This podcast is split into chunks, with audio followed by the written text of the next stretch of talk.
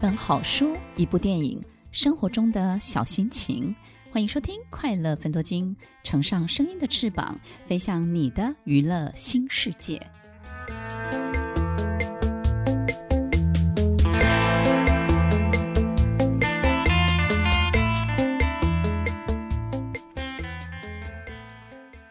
我们要跟大家分享电影当中最常被谈论到的主题，那就是结婚喽。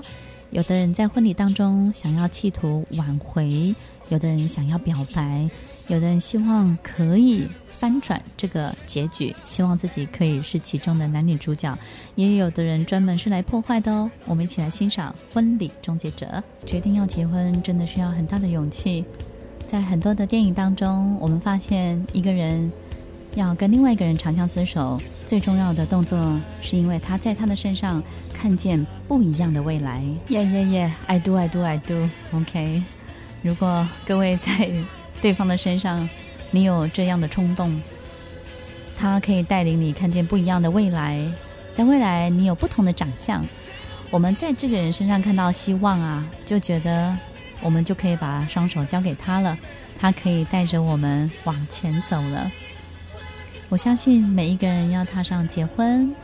都要有一股很大很大的力量，这个力量不只是爱情，我们还发现自己不一样的未来。希望在这首歌曲，各位可以感受一下结婚的勇气。同样的，在许多影片当中啊，也会发现结婚就快乐那么一天。接下来就是柴米油盐。我们发现他们最常遇见的问题，所有的冲突跟挣扎，都是在度蜜月的时候发生的。度蜜月的时候，没有旁边的人哦，只有你跟他。他也会在你面前抠鼻子，他也会在你面前展露他自己原来的样子哦。你可以接受吗？你看见了吗？你愿意看见真实的长相吗？在许多的影片的度蜜月的场景当中。很多男女主角发现事情的真相，哈、啊，原来我爱上的是这样的一个人。Oh my God！原来他长这个样子，他睡着的时候鼾声如雷。你可以接受吗？其实他并没有改变耶，只是我们少看了一大部分，而那个绝大的部分，其实也绝对是最真实的他哦。